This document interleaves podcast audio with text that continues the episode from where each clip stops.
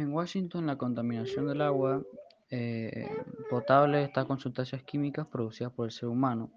Es mucho peor de lo que se había estimado anteriormente, con algunos niveles más altos registrados en Miami, Filadelfia y Nueva Orleans, según un informe publicado. Eh, esto fue causado por los mismos, la misma población de Washington al tirar, al tirar residuos químicos al, a la represa. Esto puede causar muchos daños a la población porque está contaminada el agua y el agua se la toman todos los días las, las personas, entonces pueden causar enfermedades y, o la muerte también.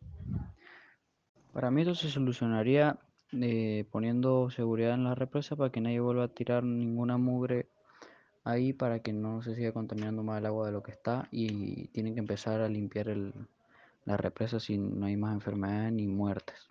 En mi barrio no, no hay problema de esto, ya que es un barrio chiquito, pero no hay problema de eso, es más sale el agua normal, bien limpia, como corresponde, y no hay enfermedad ni nada de eso porque la gente cuida.